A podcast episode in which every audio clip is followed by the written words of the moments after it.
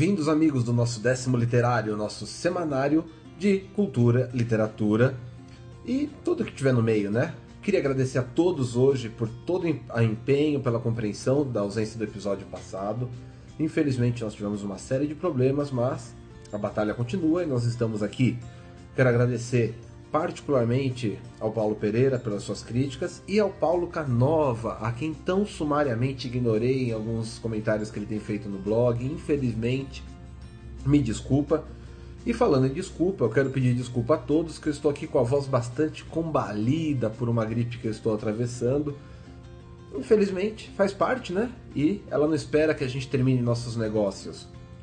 Hoje nós vamos falar sobre um poeta um, um escritor, um músico, um compositor, um lírico brasileiro. Nós vamos falar sobre Vinícius de Moraes.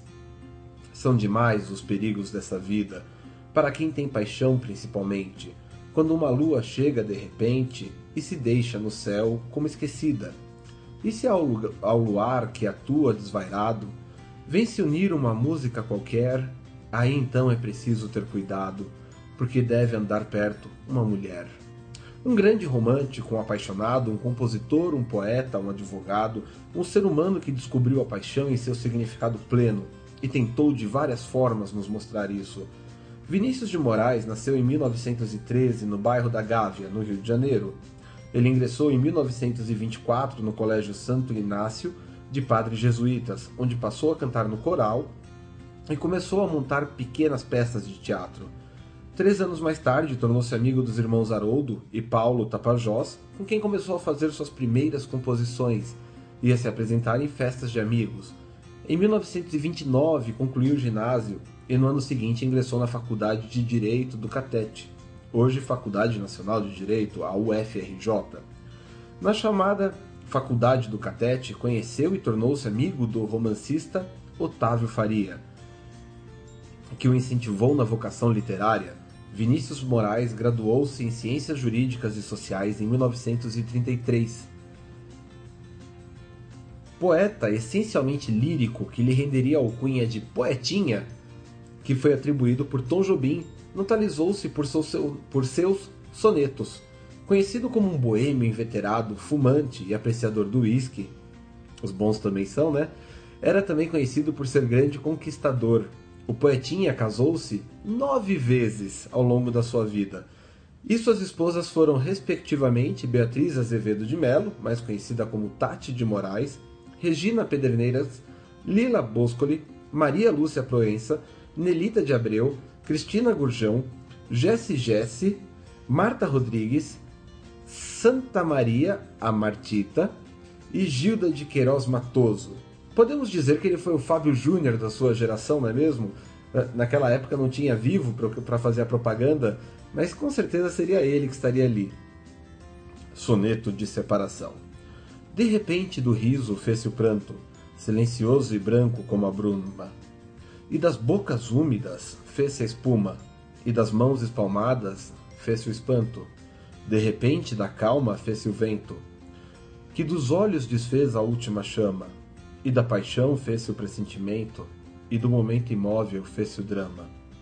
De repente, não mais que de repente, fez-se de triste o que se fez amante, e de sozinho o que se fez contente. Fez-se do amigo próximo ou distante, fez-se da vida uma aventura errante.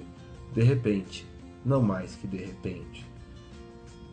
Vinícius de Moraes foi diplomata e em 1940, até 1946 quando a ditadura o fez afastar-se das suas funções e ele então foi um bacharel de letras.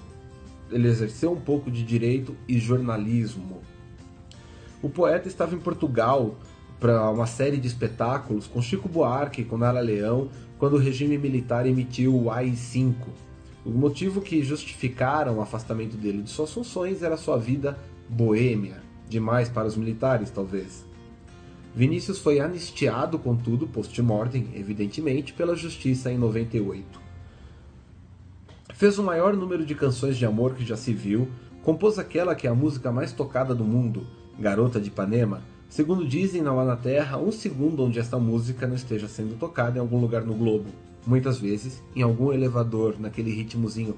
Tu, tu, tu. A noite de 9 de julho de 1980, acertando detalhes com Toquinho sobre canções do álbum Arca de Noé, Vinícius alegou cansaço e que precisava tomar um banho. Na madrugada do dia seguinte, Vinícius foi acordado pela empregada, que o encontrara na banheira com dificuldades para respirar. Encontrou Vinícius. Toquinho, que estava dormindo, acordou e tentou socorrê-lo, seguido por Gilda Matoso, a última esposa do poeta, mas não houve tempo e Vinícius de Moraes morreu pela manhã.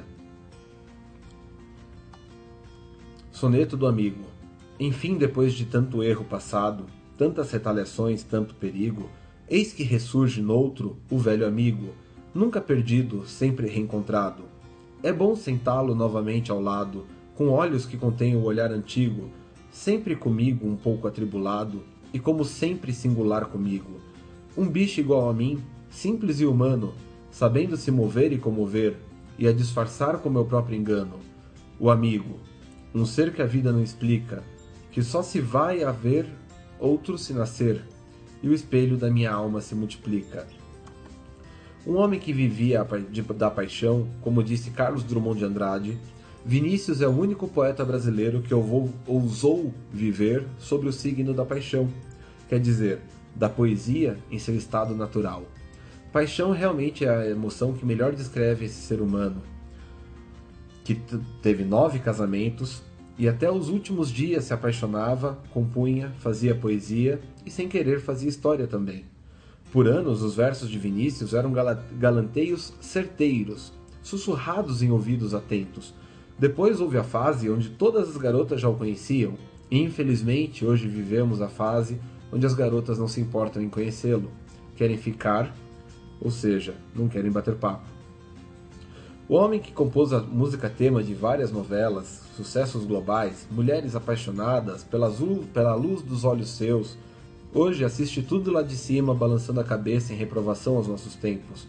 Um tempo sem paixão, um tempo onde a carreira, o meeting, a sinergia dizem mais que amor, lábios de mel e olhos que fazem lembrar cerejas. Sim, mais que sinais do tempo, sinais de que Vinícius andam fazendo falta por aqui. Dialética. É claro que a vida é boa. É a alegria, a única indizível emoção. É claro que te acho linda. Em ti bendigo o amor das coisas simples. É claro que te amo e tenho tudo para ser feliz. Mas acontece que sou triste. Dialética. Esse foi nosso episódio, nosso décimo literário. Eu escrevi um roteirinho, como vocês devem ter percebido, para tentar não engasgar tanto, já que eu estou aqui padecendo dessa gripe, minha voz está bastante combalida, como já mencionei. Mas se vocês gostaram desse episódio com tantos reveses, dá um joinha, compartilha, deixa um comentário ou no blog ou no YouTube, retuita, dá um like no Face, ajuda a nossa comunidade a continuar crescendo. Falando nisso, nosso espaço é facebook.com barra literótopo, literótopo.com.br é o nosso site, o meu Twitter é arroba Campos e você pode continuar acompanhando a gente em youtube.com/barra Sprug 2008, nós na eterna campanha para descobrir como mudar esse nome. Obrigado a todos pela atenção e nos vemos semana que vem.